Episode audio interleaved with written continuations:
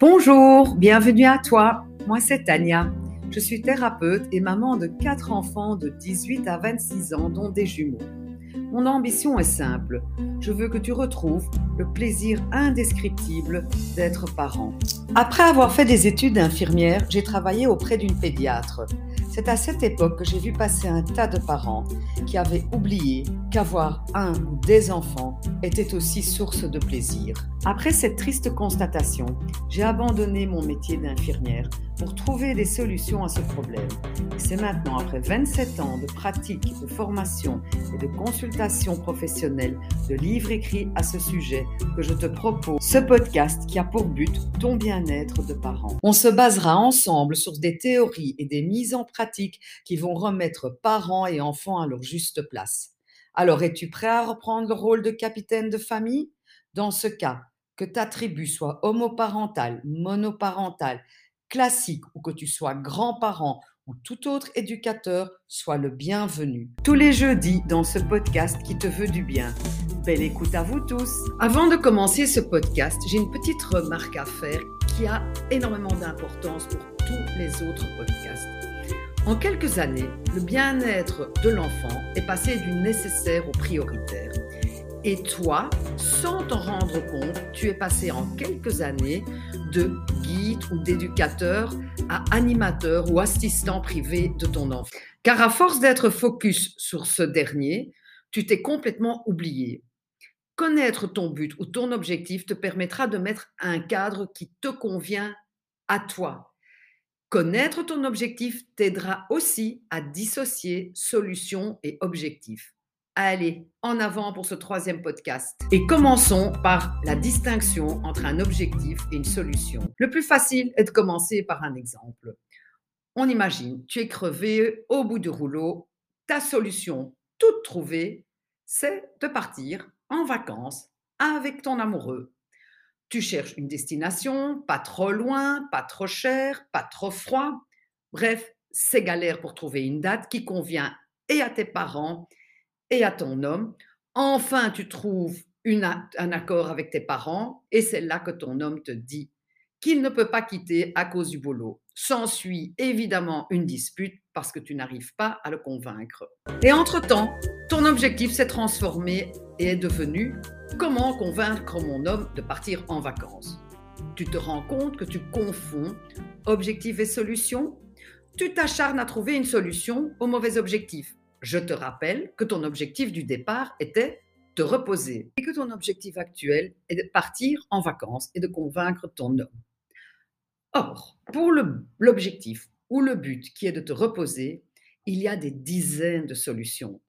Par contre, à partir en vacances, il n'y a que partir en vacances comme autre solution.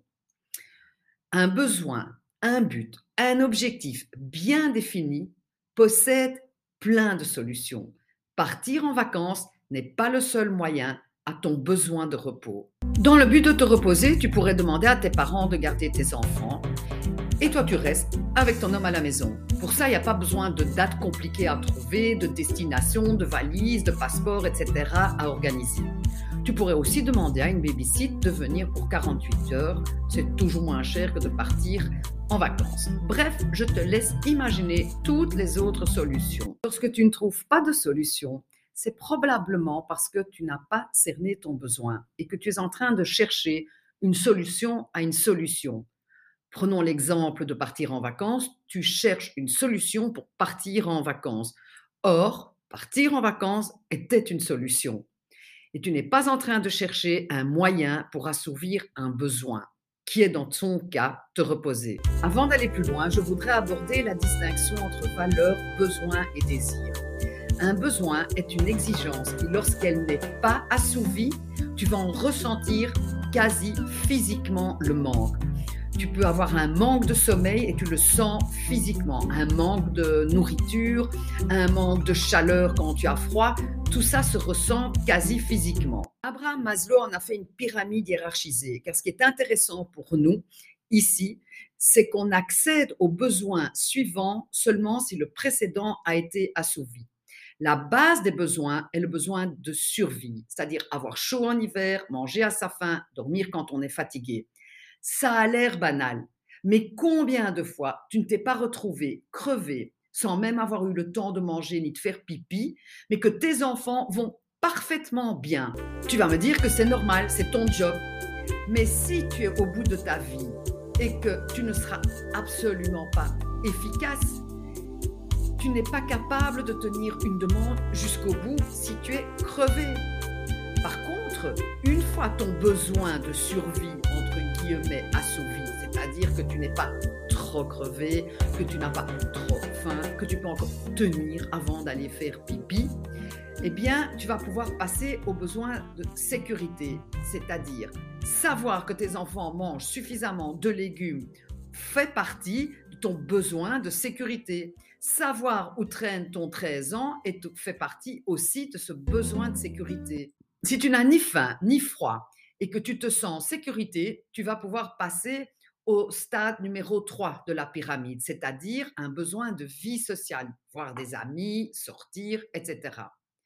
Si la pyramide de Maslow t'intéresse, il y a un tas de sites qui te proposent des super exemples et des très très belles pyramides. Ce qui m'intéresse ici, c'est de savoir que si tu es crevé, tu t'en fous de la sécurité. Et si tu angoisses pour ton 13 ans qui n'est pas rentré, tu t'en fous de ce que dit ta copine à l'autre bout du fil. Ton cerveau, il est pris par autre chose. Un désir, par contre, tu peux t'en passer. Par exemple, tu dois te nourrir mais tu peux désirer ou souhaiter des chips ou des bonbons. Tu as aussi besoin de te reposer. Tu peux avoir du coup un désir de partir en vacances, mais ton besoin, c'est de te reposer. Alors, pour les valeurs, je ne vais pas donner de définition. Je vais donner quelques exemples de valeurs qui nous concernent. Il y a par exemple le respect, la religion, la politesse, la gentillesse, l'accueil, la famille, les amis. Tout ça, ce sont des valeurs qui vont plutôt nous concerner. Une valeur, il faut que tu saches que ça se transmet, ça se vit, ça se discute et ça prend parfois une vie avant que ton enfant euh, comprenne cette valeur. Mais on y reviendra plus tard. C'est hyper important de discerner ces notions, car une valeur, ça se transmet.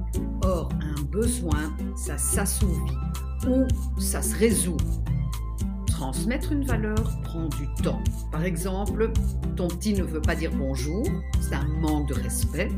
Le respect, ça va s'acquérir avec les années et avec les répétitions du style bonjour, dis merci, s'il vous plaît, etc. Évidemment, il faudra répéter, répéter, répéter. Un besoin, par contre, ça doit s'assouvir beaucoup plus rapidement. Par exemple, lors du Covid, il fallait absolument se laver les mains, ou encore un autre exemple, le brossage des dents. Cela sont des besoins d'hygiène qui doivent être assouvis et ou résolus rapidement. Que maintenant tu y vois un peu plus clair, parce que la semaine prochaine, je te parlerai du fameux cadre. Merci de m'avoir écouté et bonne semaine parentale à toi. Et rappelle-toi, l'éducation t'appartient. Et pour retrouver le plaisir d'être parent, pose-toi régulièrement la question essentielle suivante. Que veux-tu toi en ce moment? Cela te permettra de clarifier tes pensées et de définir tes priorités et tes attentes. À la semaine prochaine pour de nouvelles propositions inspirantes dans ce podcast qui te veut du bien.